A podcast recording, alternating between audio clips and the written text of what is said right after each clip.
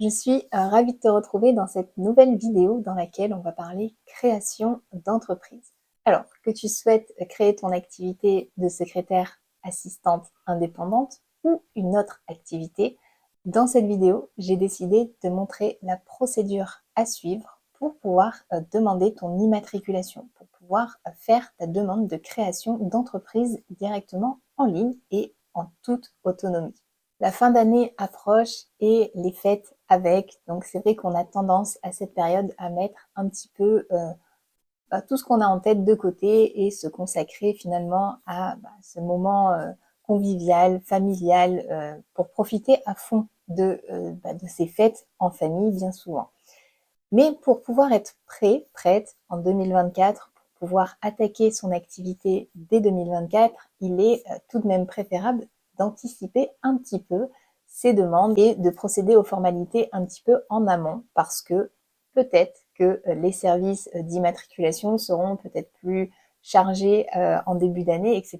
Et donc les délais pourraient être un petit peu rallongés. Donc ce que je te propose dans cette vidéo, c'est de démarrer tes formalités si tu souhaites créer ton activité pour 2024, de faire les formalités dès maintenant pour pouvoir avoir tout en main et être serein, sereine en 2024, dès le 1er janvier ou peut-être le 2 ou le 3, et pouvoir démarrer ton activité en toute sérénité.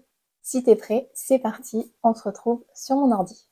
Avant toute chose, si ce n'est pas encore fait, je t'invite à t'abonner à la chaîne pour ne louper aucune autre vidéo et à me rejoindre gratuitement dans mes emails privés. Le lien est dans la description pour recevoir énormément de conseils, de renseignements, d'informations sur le métier de secrétaire indépendante, d'assistante, mais aussi sur l'entrepreneuriat.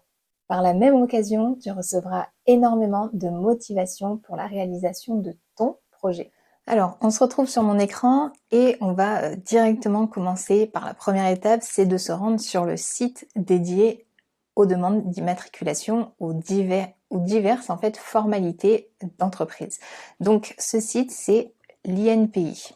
Donc, une fois qu'on est euh, sur finalement notre recherche INPI, on voit qu'on peut avoir accès au guichet unique, qui est donc finalement en fait l'onglet dédié aux procédures d'immatriculation. Donc, on va aller directement dessus. Donc, ce qu'il faut savoir, c'est que l'INPI, à la base, euh, c'est pas du tout l'endroit où on faisait euh, nos demandes d'immatriculation L'INPI, c'est l'abréviation de Institut national de la propriété industrielle. Et donc avant, c'était surtout consacré à bah, la protection finalement de, de ces œuvres, de ces brevets, marques, dessins, etc. C'était en fait euh, à cet endroit qu'on demandait, en, fait on faisait les dépôts, et donc ça on, le faisait en cabinet d'avocat aussi. On faisait les dépôts et, euh, en fait ça nous permettait d'obtenir des, euh, des titres en fait de propriété intellectuelle en fonction des marques, etc. que les clients euh, pouvaient avoir créé, etc. C'était pour être sûr de ne pas se faire voler, en fait, ce qu'on avait inventé d'une certaine manière. Maintenant, le gouvernement a décidé de tout euh, centraliser et donc c'est sur l'INPI en fait que euh, ça a été décidé en fait d'être fait.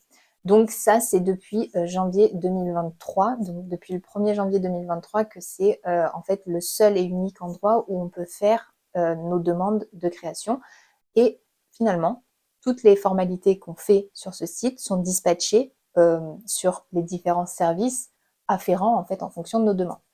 Donc concrètement, c'est sur ce site qu'il faut faire euh, sa demande d'immatriculation, quel que soit en fait le statut que l'on souhaite euh, créer.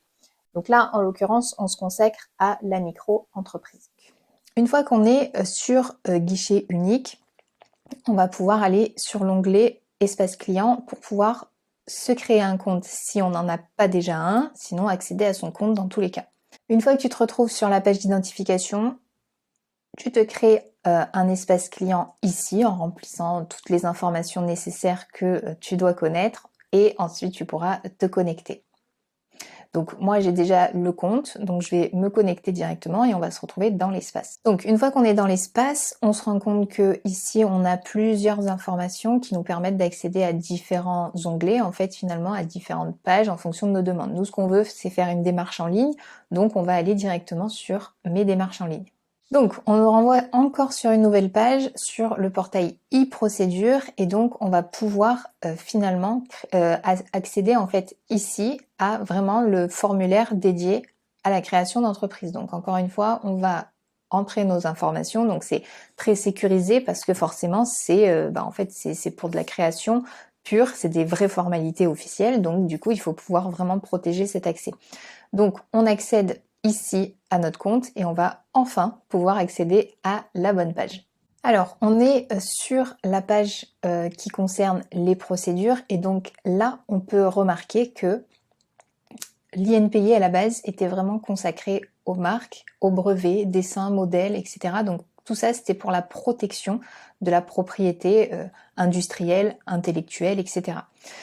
Ici, ils ont rajouté du coup toute la partie entreprise qui va permettre différentes formalités. Et donc, en l'occurrence, déposer une formalité de création d'entreprise, déposer une formalité de modification, si on a déjà une entreprise et qu'on souhaite modifier quelque chose, cesser aussi son entreprise, l'avancement d'une formalité, déposer des comptes, etc. Et donc ici, après, on a euh, d'autres actes qui concernent les entreprises. Donc nous, évidemment, ce qui nous concerne, c'est une formalité de création. Donc on va pouvoir accéder ici au dossier. Donc on arrive sur mes démarches et donc on peut retrouver encore une fois création, modification, session, dépôt de compte. On peut même retrouver nos brouillons parce que si on commence à faire la démarche mais qu'on ne la valide pas, elle va rester en brouillon. Et euh, du coup des brouillons de chaque type en fait de formalité qu'on peut effectuer. Donc nous, on va aller directement sur créer une entreprise. On commence directement, première question, quelle est la forme de l'entreprise qu'on souhaite créer? Entrepreneur individuel, personne morale, exploitation en commun. Donc ce qu'il faut savoir, c'est que si tu souhaites euh, créer une micro-entreprise, tu seras un entrepreneur individuel. Ensuite, l'entreprise bénéficie-t-elle du statut micro-entrepreneur Et donc c'est là qu'on choisit finalement notre euh, régime en fonction de ce qu'on souhaite, parce qu'on peut être entrepreneur individuel et ne pas du tout avoir euh, le statut de micro-entreprise. Mais donc ici, ce qui nous intéresse, c'est de créer une micro-entreprise, donc on va répondre oui. L'entrepreneur a-t-il déjà exercé une activité non salariée en France? En fonction, si tu as déjà eu une entreprise, quelle qu'elle soit, il faut que tu répondes oui. Si euh, c'est la première fois que tu crées une micro, tu vas répondre non. Ensuite, on continue et donc là, on voit qu'on a un petit peu toutes les étapes par lesquelles on va devoir passer. Et donc, on va toutes les faire ensemble, comme ça, tu as toutes les infos pour pouvoir créer ta propre micro. Donc, on va donner un nom au brouillon. Donc, tu vois que c'est obligatoire dès qu'il y a un petit astérix rouge, c'est qu'il faut remplir le champ pour euh, finalement euh, être sûr que toutes les infos seront communiquées et donc avoir un nom de brouillon, c'est ce qui nous permet, si on ne valide pas, de voir que notre demande, elle n'est pas partie, elle sera dans les brouillons. Donc là, on va marquer du coup test micro. Ensuite, on va remplir ici toutes nos infos, donc prénom, nom, genre si on est un homme ou une femme, titre si jamais on en avait un, date de naissance, nationalité, pays et situation matrimoniale si on est euh, marié, en concubinage, divorcé, etc. Ensuite, on passe au régime microsocial et donc là, ça concerne nos déclarations de chiffre d'affaires. Est-ce qu'on souhaite les déclarer tous les mois ou est-ce qu'on souhaite le faire euh, trimestriellement? Ça, c'est vraiment au choix de chacun. Il n'y a pas de mieux ou de pas bien. En fait, c'est à savoir est-ce que tu veux euh, tous les mois te dire que tu dois faire cette formalité ou est-ce que tu préfères laisser un peu plus de temps s'écouler et on va dire avoir le temps de voir venir, de le faire tous les trois mois. Ça, c'est vraiment au choix de chacun. Donc moi, personnellement, j'ai été plus sur trimestriel. Ensuite, adresse de l'entrepreneur. Donc ici, on va pouvoir indiquer France et automatiquement après il nous sort finalement le, le champ à compléter qui va nous permettre en fait de commencer à taper notre adresse et d'avoir une proposition euh, valide pour, euh, pour finalement le, site. Ensuite, on rentre nos contacts, nos informations, donc mail, téléphone. Je te conseille de mettre ton mail, ça permettra éventuellement d'être contacté directement par mail si c'était nécessaire. Ici, on va mettre notre numéro de sécurité sociale. Donc c'est très important parce que quand tu vas euh, t'immatriculer, automatiquement. Donc, comme je te l'ai dit, euh, chaque service va être informé, chaque organisme en fait va être informé de ton immatriculation. Donc, tout va être dispatché automatiquement. Toi, tu fais tout à un seul et même endroit, ce qui est beaucoup plus pratique qu'avant. Mais au moins, voilà, tout le monde est, au courant. Et en l'occurrence, ton affiliation au régime de sécurité sociale va te permettre en fait finalement de finalement d'être inscrit automatiquement et ton numéro de sécu est pour ça indispensable pour que tu puisses être affilié correctement au régime euh, de sécurité sociale qui euh, te correspond. Et euh, de toute manière, si tu ne complètes pas ça, ben, en fait, tu pourras pas avancer plus. Et même s'il y a une petite erreur, ils vont le détecter. Ensuite, organisme d'assurance maladie. Donc ça, en général, on est au régime général. Après, en fonction, bien évidemment, il y aura éventuellement d'autres possibilités en fonction de chaque situation. Activité antérieure, il s'agit de l'activité non salariée que l'entrepreneur a pu exercer de manière antérieure à la présente déclaration. Donc on en revient à la première question, est-ce que tu as déjà eu une activité non salariée? Et dans ces cas-là, en fait, il faut dire oui ou non en fonction. Donc normalement, ce sera non si euh, tu as jamais en fait créé de micro-entreprise, d'entreprise de, manière générale. Avez-vous déjà formulé une demande d'ACRE auprès de l'URSSAF? Donc pour ce qui est de l'ACRE, c'est en fonction de chaque situation. Si euh, tu peux éventuellement en bénéficier, c'est dommage de passer à côté parce que ça te permet une baisse des taux de cotisation sur pendant, euh, je crois, deux ou trois années. Je crois que c'est trois années. Je sais pas si ça a changé depuis. Mais ça te permet en fait d'avoir des taux moins élevés et donc euh, de pouvoir finalement payer moins de cotisation en démarrage d'activité et petit à petit, il réaugmente et après tu finis au taux normal. Par contre, ce qui est très important, c'est de faire ta demande d'ACRE au moment où tu fais ta demande euh, d'immatriculation. Donc soit tu l'auras faite bien avant, et tant mieux, parce que éventuellement peut-être que tu auras fait ça avec ton conseiller directement pour l'emploi. Si ce n'est pas le cas, fais ça au plus tard, le jour même où tu fais ta demande d'immatriculation. Je pense que dans une prochaine vidéo, je te montrerai euh, comment faire cette formalité. Ça peut éventuellement t'aider et je pense que je vais la faire très rapidement. Comme ça, les deux vidéos seront, euh, seront quasiment sorties simultanément sur ma chaîne.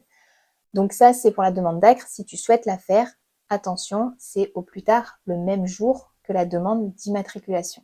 Ensuite, euh, exercice d'une activité simultanée. Ça veut dire, est-ce que tu restes par exemple salarié en même temps que tu es euh, micro-entrepreneur? Si c'est le cas, il faut marquer oui parce que du coup, ton activité viendra en second plan en fait finalement. Tu auras ton activité salariée qui prendra le dessus et tu auras ça en complément de revenus. Et donc, euh, ça te permet, en fait, tu seras déjà affilié finalement à ton régime de sécurité sociale, par exemple. Donc ça, c'est pareil si tu es à la retraite, etc.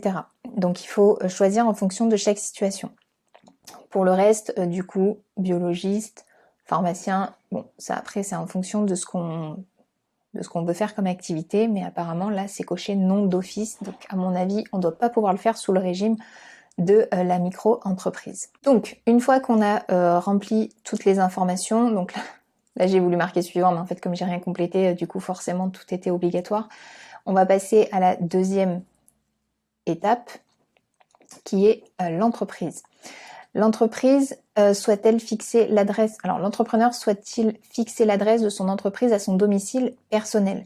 Généralement, si on n'a pas de bureau, si on n'a pas de domiciliation, si on souhaite pas en fait mettre une autre adresse particulière, on va euh, mettre oui et ça va cocher automatiquement euh, les autres informations.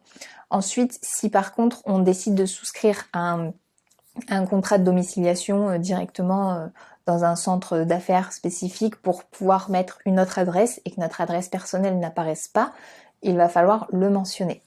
Donc là, c'est euh, bien évidemment quelque chose à cocher qui est obligatoire, qui précise que bah, forcément, il y a de la publicité légale qui fera apparaître l'adresse de l'entreprise et donc de l'entrepreneur si c'est son adresse personnelle. Ensuite, contrat d'appui. Donc ça, c'est est-ce qu'il y a un contrat d'appui qui a été conclu? Donc là, on peut lire que c'est euh, un contrat euh, qui permet en fait de réaliser son projet et permet de bénéficier euh, d'accompagnement, d'aide matérielle, financière, etc. Donc ça après en fonction, toujours. Est-ce que tu as fait ce genre de contrat ou pas? Ensuite, composition. Est-ce qu'il y a d'autres personnes dans ton entreprise qui vont avoir le pouvoir d'engager l'établissement si c'est des personnes différentes de toi? Généralement, en micro-entreprise, non. Après, encore une fois, c'est euh, en fonction de chacun. Incessabilité. Alors, l'incessabilité, qu'est-ce que c'est concrètement? Il y a une époque où quand on crée euh, une entreprise, et quel que soit son régime, il fallait, euh, si on voulait protéger notre patrimoine personnel, et en l'occurrence, je pense à, par exemple, sa résidence principale, il fallait faire une déclaration d'incessabilité auprès euh, d'un notaire pour pouvoir finalement empêcher toute saisie de ce bien en cas de difficulté dans le cadre de son activité. Parce que ce qu'il faut savoir, c'est qu'un entrepreneur individuel, ben, en fait, son entreprise ou lui, c'est la même personne, ce qui n'est pas le cas d'une personne morale qui permet en fait finalement de créer une structure, d'avoir une vraie société. Donc on va pouvoir trouver euh, la SARL, la SAS, euh, la SASU, etc. Donc tout ça sont des sociétés qui permettent de différencier l'entrepreneur, le dirigeant, et la société. Donc toutes les dettes de la société restent sur la société et ne viennent pas dans le patrimoine personnel de l'entrepreneur. Ce qui n'est malheureusement pas le cas en entreprise individuelle. Donc à une époque, il fallait faire cette déclaration pour protéger ses biens personnels, pour pas qu'ils soient confondus dans l'activité. Euh, depuis quelque temps, alors je ne saurais pas redire depuis quand, mais euh, maintenant, d'office, notre résidence principale, en, entreprise individuelle est protégée, est insaisissable. Donc, c'est d'office. Là, la question concrète, s'agit-il d'une déclaration de renonciation à l'incessabilité sur la résidence principale? Normalement, c'est non, à moins qu'il y ait une décision qui rende saisissables les biens euh, personnels de l'entrepreneur. Donc, si on lit bien euh, ce qui est écrit, cochez oui si la résidence principale est devenue saisissable suite à une déclaration de renoncement de l'incessabilité de droit. Et donc, il faudra euh, fournir un justificatif. Euh, il n'est pas possible de renoncer à l'incessabilité sur une résidence principale située à l'étranger. Donc, en gros, là, il faudrait avoir fait un papier qui dise que maintenant, la résidence principale est devenue saisissable parce qu'elle est d'office pas saisissable du tout. Donc normalement, là, on coche non. Est-ce qu'il y a d'autres résidences? Et en l'occurrence, là, on parle de résidences secondaires. Il faudrait éventuellement euh, les désigner. Ensuite, on passe à établissement. Description de l'établissement. Cet établissement est-il l'établissement principal? En principe, oui. On peut rajouter un nom commercial. Alors, quand on est une entreprise individuelle et généralement, surtout sous le statut d'auto-entrepreneur, notre, notre entité, en fait, nous, c'est notre nom et notre prénom. On, est, en fait, comme je l'ai expliqué, l'entreprise et nous-mêmes, une seule et même personne. Mais rien ne nous empêche de mettre un nom, euh, une, une enseigne, en fait, sur notre activité. Mais dans tous les cas, il faudra indiquer nos noms et prénoms, puisque nous sommes une seule et même personne et que l'entreprise, c'est nous. Ce qui n'est pas le cas, encore une fois, d'une personne morale et donc d'une société. Donc là, on peut choisir de mettre un nom commercial si on le souhaite, ou sinon on laissera juste notre nom et prénom. Ensuite, euh, l'adresse de l'établissement, c'est le fait qu'on ait éventuellement, par exemple, un, magasin. Voilà. Si on a euh, domicilié notre entreprise chez nous, on a peut-être un endroit, un local qui nous permet d'exposer certaines choses qu'on a, euh, qu'on a à vendre. Et donc, ça pourrait être cette adresse-là qui serait l'adresse de l'établissement. Ça peut être aussi, si on n'a pas d'endroit spécifique où on souhaite exposer quoi que ce soit ou qu'on n'a pas de local, qu'on n'a pas de bureau extérieur, euh, bah, en fait tout simplement notre adresse personnelle qui sera la même adresse finalement que, l'adresse de l'entreprise. Effectif euh, salarié, présence de salariés dans l'établissement, en principe et surtout sous le statut de micro-entreprise, auto-entrepreneur, euh, aucun avantage à avoir des salariés. Hein. Donc, en principe, c'est non. Ça dépend, encore une fois, du choix de chacun, mais à mon avis, ça cassera toute rentabilité à la micro-entreprise et tous les avantages qui y sont liés. Si on doit employer des salariés, je pense qu'il vaut mieux euh, privilégier un autre statut que celui de micro-entreprise. Donc si je coche non, automatiquement, ça dira que non, je vais pas employer de salariés, euh, enfin je vais pas employer mes premiers salariés tout de suite. Ensuite, on passe à la catégorie activité qui va nous permettre de euh, commencer à indiquer quelle activité on va exercer avec notre entreprise. Donc, on va rajouter une activité. Description de l'activité. Activité principale pour l'établissement, oui, ou si on souhaite en mettre plusieurs, parce qu'on peut avoir euh, plusieurs activités avec un seul et même numéro d'immatriculation, on dira non. Mais bon, comme on crée notre première micro-entreprise, en principe, pour le moment, on n'a qu'une activité. Donc je vais cocher oui.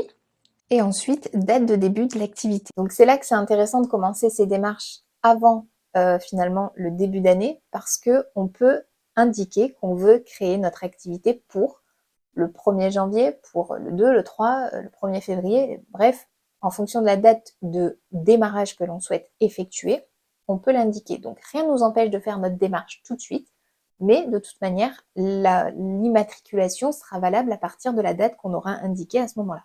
On peut très bien aussi indiquer la date du jour, ça ne pose pas de difficulté, sachant que ce serait dommage quand même de créer une entreprise à quelques jours de la fin d'année parce que bah, l'exonération, par exemple, liée à la CFE, la cotisation foncière des entreprises, est valable sur la première année d'office. Et donc, bah, pour les 15 jours restants de euh, décembre, on aurait une exonération de 15 jours finalement, parce que en fait, finalement, l'année qui va débuter juste après va être considérée comme la deuxième année. Donc, ce serait quand même dommage de faire ça tout de suite, je trouve. Après, encore une fois, c'est au choix de chacun. Donc, on peut écrire 1er janvier 2024 si on le souhaite pour démarrer dès 2024. Exercice de l'activité permanente ou saisonnière. Donc en principe, si on veut en faire notre activité euh, réelle, notre euh, finalement notre vrai travail, on va marquer permanente. Si on souhaite faire ça de temps en temps et que c'est vraiment euh, que par petite période, à des moments précis de l'année, ben on marquera saisonnier activité non sédentaire. Donc là, on va cocher oui plutôt si on est, euh, si on, fait de la vente ambulante par exemple, si on a euh, notre camionnette et qu'on va euh, se déplacer d'un endroit à l'autre et qu'on ne va pas toujours être au même endroit.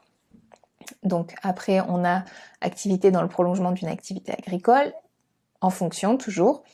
Maintenant, on va passer à la description détaillée de l'activité. Donc là, je vais faire l'exemple pour les secrétaires indépendantes qui souhaiteraient s'immatriculer et en plus on me l'a déjà demandé qu'est-ce qu'il faut indiquer comme activité. Donc on peut retrouver d'indiquer tout simplement secrétaire indépendante. Donc ça c'est euh, finalement le détail que nous on fait. Description, après on peut donner plus d'infos si on a plus de choses à donner, mais secrétaire indépendante permet de bien englober tout ce qui peut être lié au secrétariat de manière indépendante tout simplement. Quand on est un peu trop précis, après on se retrouve un peu bloqué aussi sur euh, des, euh, des prestations qu'on pourrait réaliser pour nos futurs clients. Moi je pense que c'est bien de laisser quand même plusieurs portes ouvertes, enfin, on va dire de généraliser un peu plus parce que parfois on pense que les clients ont besoin de prestations hyper précises et puis finalement on se rend compte qu'ils ont besoin un petit peu d'autres choses auxquelles on peut répondre et donc euh, finalement ce serait dommage de ne pas pouvoir y répondre parce que c'est pas noté sur notre immatriculation. Donc, on va laisser quand même quelque chose d'assez large qui nous permettra de répondre euh, facilement à nos futurs clients en termes de mission, de prestation. Donc maintenant, on va passer à la catégorisation numéro 1 de l'activité parce que tu vas voir qu'ils vont petit à petit affiner finalement notre activité en fonction de ce qu'on va répondre. Donc la première chose, c'est de trouver dans quelle euh, grande catégorie on est avec euh, notre description détaillée. Donc on a vraiment tout un tas de choses en fonction de l'activité qu'on veut faire et je vais montrer un exemple, un autre exemple après pour un autre type complètement de d'immatriculation. Donc là, pour secrétaire indépendante, on va être dans une activité de service.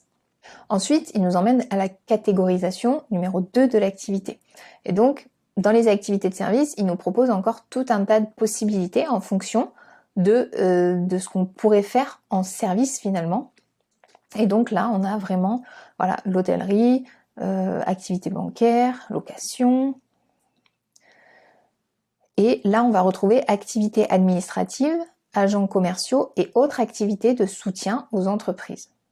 Moi, personnellement, je trouve que le métier de secrétaire indépendante, assistante indépendante, est vraiment une activité de soutien aux entreprises, puisque on, leur vient en aide dans le cadre de leur entreprise généralement pour euh, différentes formalités, pour différentes tâches de secrétariat administrative, euh, voilà, en fonction de notre domaine de prédilection toujours, mais on vient en soutien aux entreprises. Donc moi je mettrais ça personnellement. Et ensuite, là on est vraiment dans bah, finalement les activités administratives et de soutien aux entreprises. Et donc on a tout un tas enfin de, propositions qui, euh, qui peuvent correspondre à notre activité.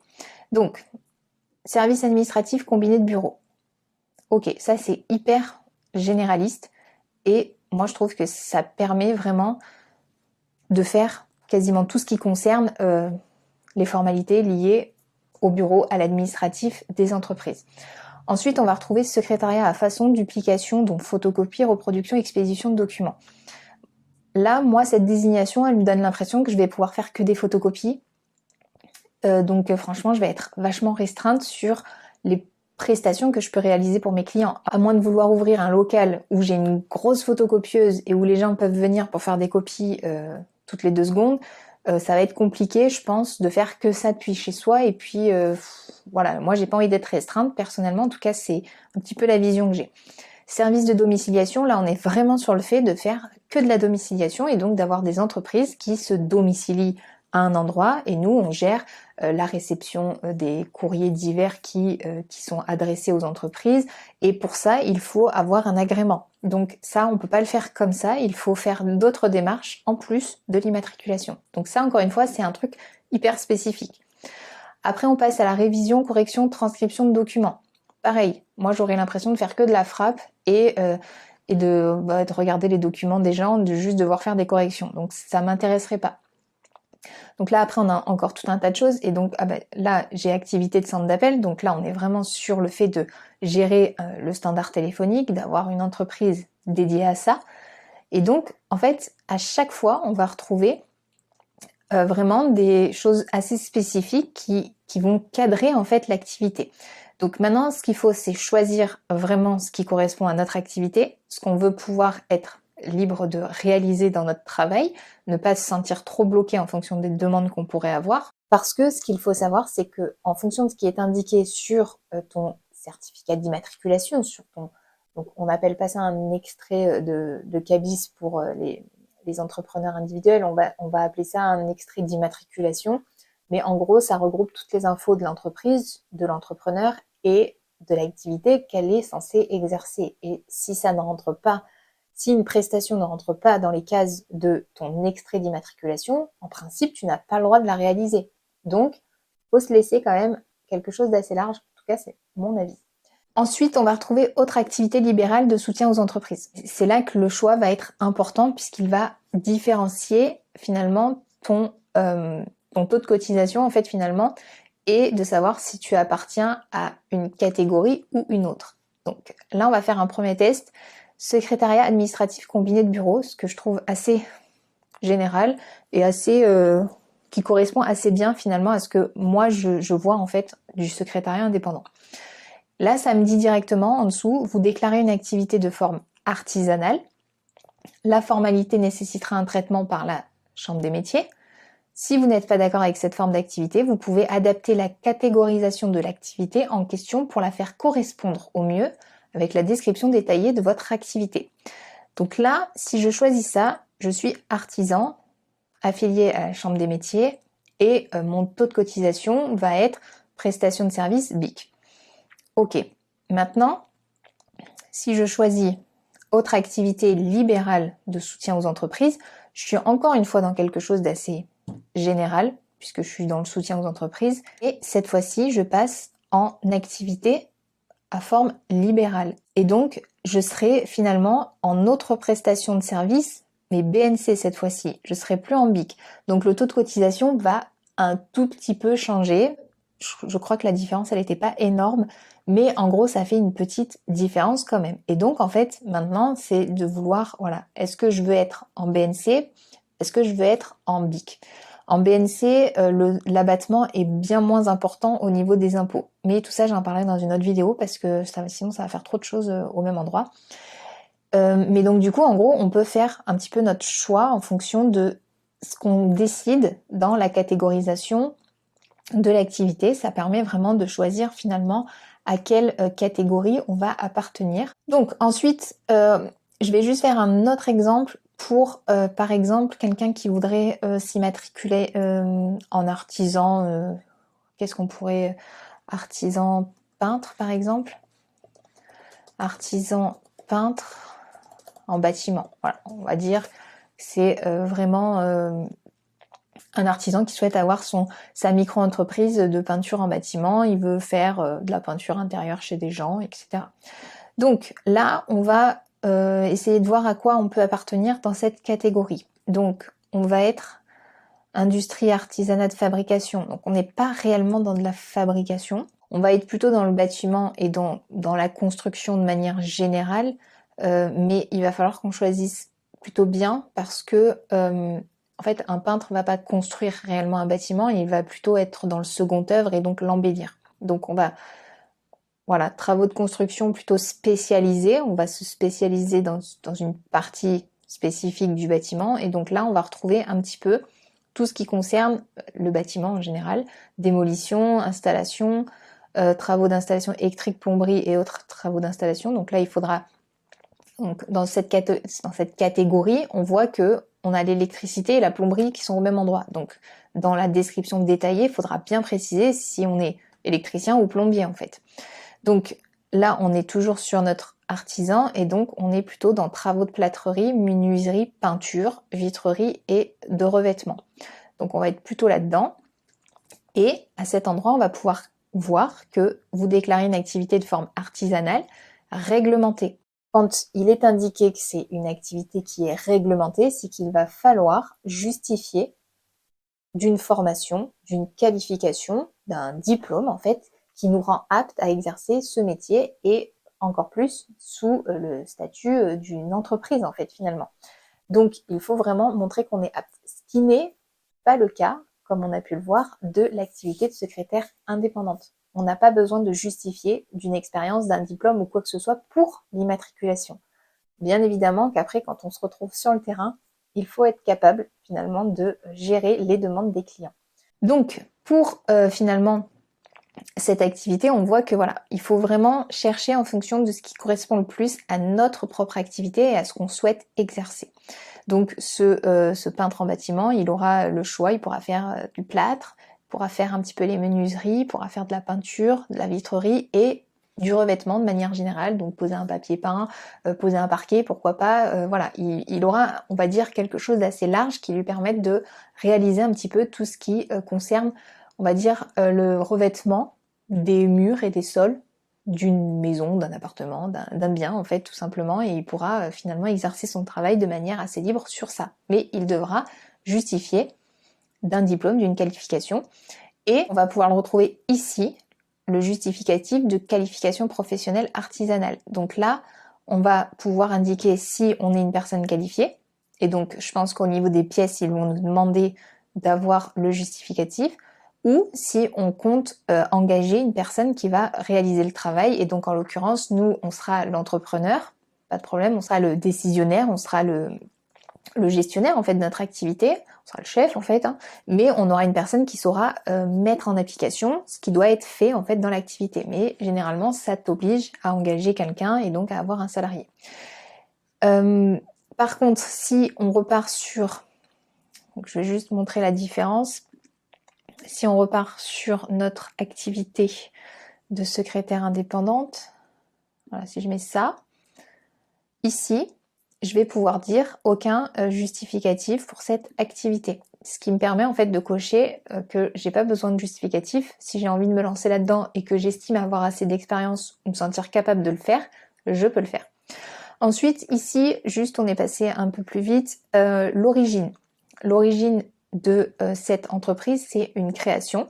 Ça pourrait avoir été un achat, une prise en location gérance, ça pourrait être tout un un tas d'autres manières en fait d'avoir accédé à cette activité, mais nous en l'occurrence on est sur une création. Ensuite on passe donc une fois que tout ça c'est ok, artiste-auteur, voilà après ça, bon oui, non en fonction, marin professionnel, donc ça faut répondre en fonction de si on est ou pas euh, dans cette catégorie.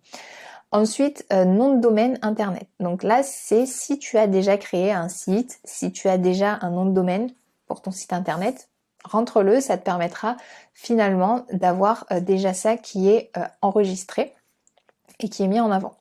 Ensuite, on va retrouver les options fiscales.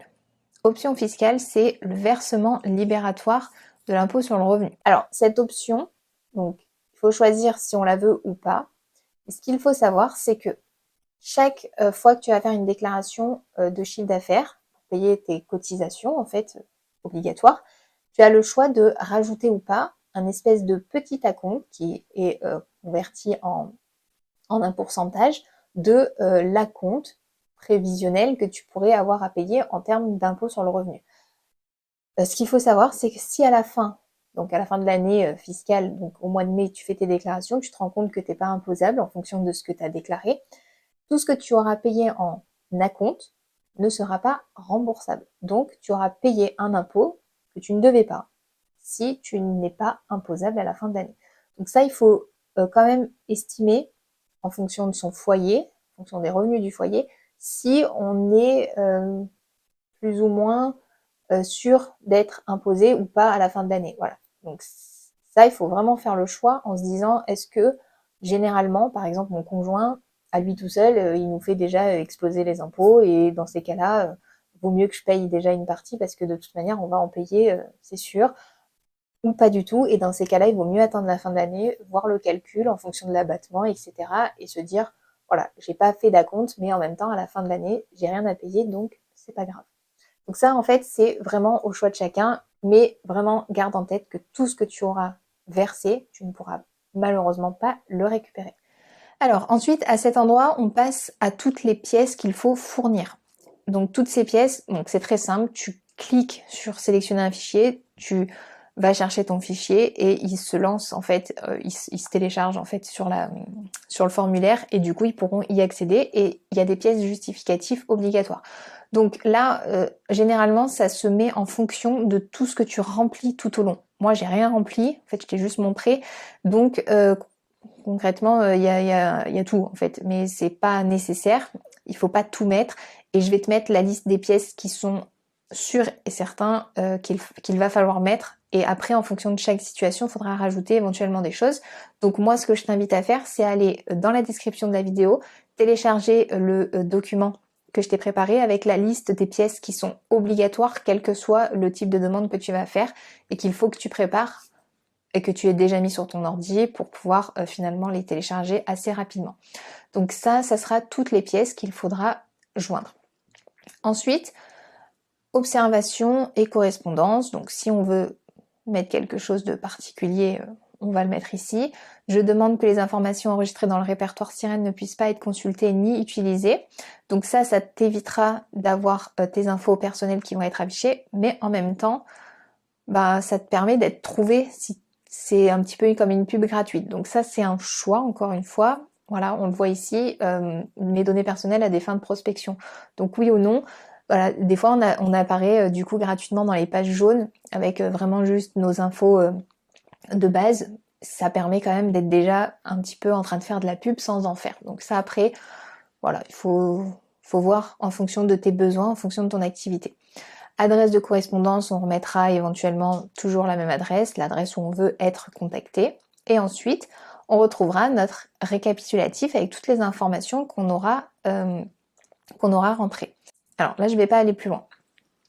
Ensuite, il faudra valider le dossier. Une fois que tu vas valider le dossier, il va falloir que tu le signes euh, électroniquement en fait. Et donc, il faudra juste cocher bien jusqu'au bout le fait de signer, valider ta demande. Ensuite, tu vas retrouver dans ton tableau de bord ici les formalités que tu auras faites. Donc, si tu n'as pas signé ta formalité, elle sera là. Si tu as quelque chose à payer, ce sera là, mais en général, c'est euh, gratuit. En tout cas, pour euh, l'immatriculation euh, d'une micro-entreprise basique, comme je viens de te le montrer, j'ai jamais rien eu à faire payer à mes clients, en tout cas. ici, en attente de régularisation, une formalité en attente de validation, formalité validée, formalité rejetée. Donc, si jamais il manque quelque chose à ton dossier, ici, ce sera en attente de régule. Ici, c'est quand c'est en attente d'être validé par euh, le service qui doit valider ton dossier. En l'occurrence, ça peut être la chambre des métiers, le greffe, en fonction du type d'activité que tu fais. Ici, c'est quand c'est validé. Donc, tu vois, moi, j'en ai une là parce qu'on est sur un dossier de, de clients que j'ai eu à faire il n'y a pas longtemps. Et ici, si c'est rejeté, il faudra voir pourquoi. Donc, ça, c'est une fois que tu en es là, c'est que c'est OK. Si euh, tu es ici, c'est que tu as tout fait et maintenant il faut attendre il faut attendre. Une fois que ça passera ici, c'est que ça sera OK et que ton dossier sera validé, que tu auras ton sirène qui t'aura été attribué. Alors, une fois que tu as fait tout ça, euh, moi je te conseille quand même d'aller voir peu de temps après sur le site, au même endroit, pour voir si euh, il y a quelque chose qui ne va pas. Ça m'est arrivé pour un client. On attendait et euh, en fait finalement il y avait il y avait une formalité en attente de régule ils n'ont pas envoyé de mail, rien du tout, donc du coup on n'a pas été informé. Il fallait vraiment retourner euh, directement sur le site. Ensuite, pour euh, d'autres clients, j'ai eu à le faire et c'est allé extrêmement vite. Euh, je pense qu'en deux ou trois jours, le dossier était validé et la formalité était acceptée. il avait déjà son numéro de, de sirène, donc du coup, c'est allé super vite. Donc en fait, en fonction des dossiers, en fonction des endroits où c'est envoyé aux organismes, il faut vérifier, ça va plus ou moins vite en fonction de, du type d'activité. J'espère que euh, tu auras toutes les informations pour pouvoir faire ton immatriculation et être prêt pour janvier pour pouvoir démarrer ton projet, ton activité réelle. N'oublie pas de télécharger, euh, c'est le premier lien dans la description, la fiche avec les euh, justificatifs indispensables et obligatoires pour ta demande d'immatriculation. Je t'ai réindiqué le nom du site et un petit peu la procédure pas à pas pour euh, savoir exactement où aller et euh, comment t'y prendre. J'espère que cette vidéo t'aura plu et te sera utile. N'hésite pas à partager ton avis en commentaire, à laisser un like ou pourquoi pas à transmettre cette vidéo à un ami qui pourrait éventuellement en avoir besoin. N'oublie pas de t'abonner à la chaîne si ce n'est pas encore fait pour voir les prochaines vidéos. La prochaine concernera la demande d'ACRE, donc abonne-toi bien pour ne pas la louper. Et en attendant, je te dis à très bientôt dans une prochaine vidéo.